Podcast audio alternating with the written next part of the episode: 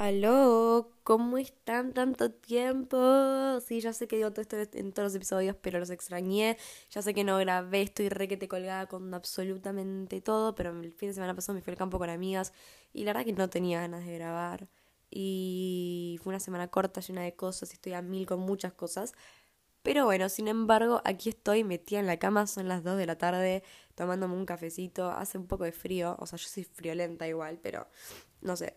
Hoy es domingo de Pascua, si celebran Pascua, felices Pascuas. Em, no lo sé. Pero bueno, em, les quería hacer un update de mi vida.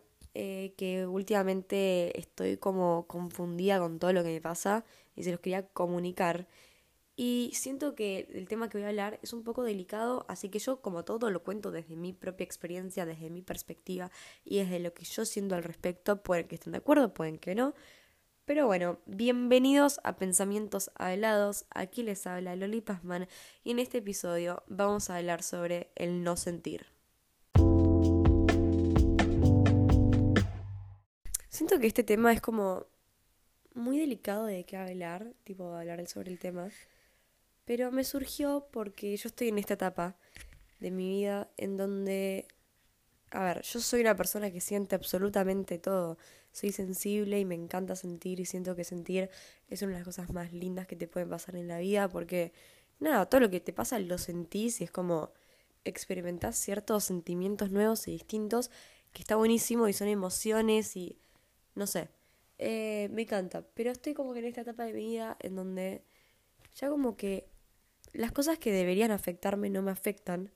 A ver, deberían, digo, entre comillas, deberían implicados por no sé, quizás la sociedad o cosas que por lo general a la gente promedio le afectan, como que estoy en esa etapa donde ya no me afectan esas cosas. Em, y como que me resulta indiferente, pero al mismo, digo, digo, pero mismo tiempo digo, ¿me debería afectar? Y me pongo mal por, porque no me afecta. Porque como ya dije, soy una persona que siente absolutamente todo, pero después me pongo a pensar y digo, che, ¿qué tiene de malo no sentir? Siento que es un tema que tiene muchos pros y contras y, y que estoy en el mismo camino que ustedes. Soy un TikTok eh, el otro día que... yo no soy TikToker ni en pedo, pero se viralizó un toque y mucha gente está en la misma y me empezaron a escribir por, por Instagram o por mi podcast o incluso por TikTok y me dijeron tipo, che, no sé qué, habla del tema y acá estoy. Me lo habrán dicho tipo cuatro personas, que es un montón igual, pero para mí es un montón chicos porque yo no, no soy muy popular en las redes, así que bueno, no importa. Cuestión. Em, ¿Qué tiene de malo no sentir? Como, ¿por qué lo vemos como algo negativo? Sin embargo, tiene sus connotaciones negativas, ¿eh? Pero también siento que podría llegar a ser algo positivo. Siento que cada uno lo tiene como algo tan habitual sentir absolutamente todo y que todo le afecte, cuando en realidad en la vida muchas cosas te van a afectar y muchas cosas te van a seguir eh, afectando, pero eso es gradual a medida que uno va creciendo y que va cambiando. O ¿a qué me refiero que es gradual? Tipo que hay cosas que, tipo la intensidad de cómo te afecta va disminuyendo o va aumentando. Depende de cada uno y de cómo está cada uno en su vida y en las situaciones por las que está pasando. También se podría llegar a decir que va de la mano con la autoexigencia o no, depende de cada uno. Cada persona responde de formas diferentes ante los diferentes estímulos y eso es lo lindo de cada uno que si bien uno responde de cierta forma, hay gente que responde no sintiendo y es su forma de ser y listo. También tenés que tener en cuenta los antecedentes de cada uno, tanto sea su eh, niñez y cómo eso va afectando a tu día a día y a tu voz del presente ahora. Pero todo se puede trabajar, absolutamente todo se puede y para mí se tiene que trabajar. Uno no nace con inteligencia emocional, uno no nace con todas las herramientas. Y también no puedes culpar a alguien por no sentir, o no te puedes culpar a vos mismo por no sentir. No tiene nada de malo, es algo transitorio, es algo que pasa. A ver, sin embargo, hoy no sentís. Yo me mantengo fiel a mi teoría de que como hoy no lo sentís, el día de mañana eso va a salir a la luz y todo esto de no sentir podría llegar a ir de la mano con reprimir emociones. Yo soy, creo que la experta en reprimir emociones, o me gustaría decir que era, eh, que yo antes no trabajaba lo que sentía, como que lo sentía y me quedaba callada y listo, pero poco a poco fui creciendo, fui madurando y me di cuenta de que a mí no me hacía bien y de que no era sano. Y poco a poco va a ir a la luz y que por una cosa mínima puede explotar y no es sano, pero tampoco puedes denominar si algo está bien o algo está mal como alguien responde ante diferentes estímulos. De vuelta, cada uno es diferente, cada uno responde con las herramientas que tiene a la mano. Quizás no es la forma que querés, pero es de la forma en la que podés y lo tenés que respetar y es así y son cosas de la vida. A veces está bueno que las cosas no te afecten, porque quizás podría ser un tema superado. Por ejemplo, en la situación en la que yo estoy hoy en día, ya la verdad que no me afecta en lo absoluto. Em, me, quizás me afecta por cómo eh, la gente de mi entorno se podría llegar a sentir, pero hoy en día a mí no me afecta por la situación por la que estoy pasando. Eh, no es nada grave igual, ¿eh? pero ni idea. Pero porque yo sé que yo ya lo procesé en el pasado, el año pasado, ¿entendés? Y sé que ya lo, entre muchísimas comillas, ¿eh? Lo sufrí el año pasado y a mí cuando me pasa algo, lo siento, lloro, tipo me expreso, lo proceso y salgo adelante. O esa es mi forma de manejar con las emociones y con todos los sentimientos que yo tengo, pero no todos trabajamos así y no todos somos así y no tiene nada de malo. Y para mí todo esto de no sentir es transitorio y es una etapa que de vuelta no se puede denominar que es algo bueno o es algo malo. Simplemente déjalo estar, porque ¿qué vas a hacer? Pues es una cosa menos por la cual no tenés que preocuparte. Como que está bien a veces no sentir, no es algo por lo que tenés que preocuparte.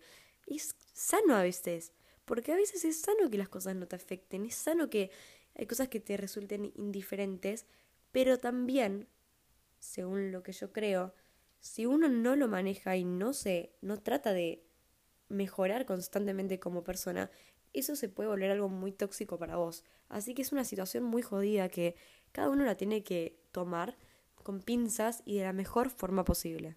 Pero también, a veces cuando nos pasa algo, también quizás un poco más fuerte, entramos en un shock emocional en donde no podemos denominar o no podemos sentir de cierta forma y lo que hace nuestro cuerpo, lo que hace nuestro cerebro, es reprimir eso y guardar eso por el daño que te podría llegar a causar.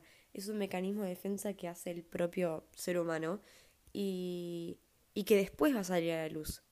Pero de vuelta, si uno no está dispuesto a mejorar y uno no está dispuesto a sentir, uno no está dispuesto a mejorar como persona, toda esta situación a medida del tiempo se va a volver constantemente más difícil. Pero bueno, mi recomendación, si es que estás pasando por esta situación de, que no estás sintiendo y de que, qué sé yo, no sé, estás como, ¿debería afectarme esto o no debería? Quédate en piloto automático tranquilo, ¿entendés? Estás en piloto automático, estás en modo avión, ok, listo, despreocúpate, ya está. Son cosas de la vida.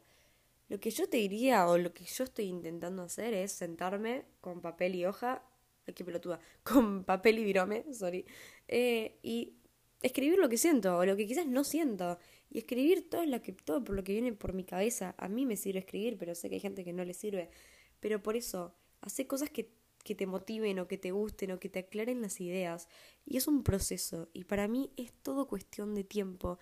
Y permitite estar así porque son cosas de la vida, estás creciendo, estamos creciendo y no tenemos las respuestas para todo. Y está bien no tener respuestas, a veces la respuesta es no tener respuestas y está bien y no tiene absolutamente nada de malo y permitite y pará y frena y respira y decir, ¿qué carajo estoy haciendo con mi vida? Y si no sabes, listo, no sabes y que el no sé es una respuesta más que válida. ¿Por qué tomamos el no sé como algo inválido?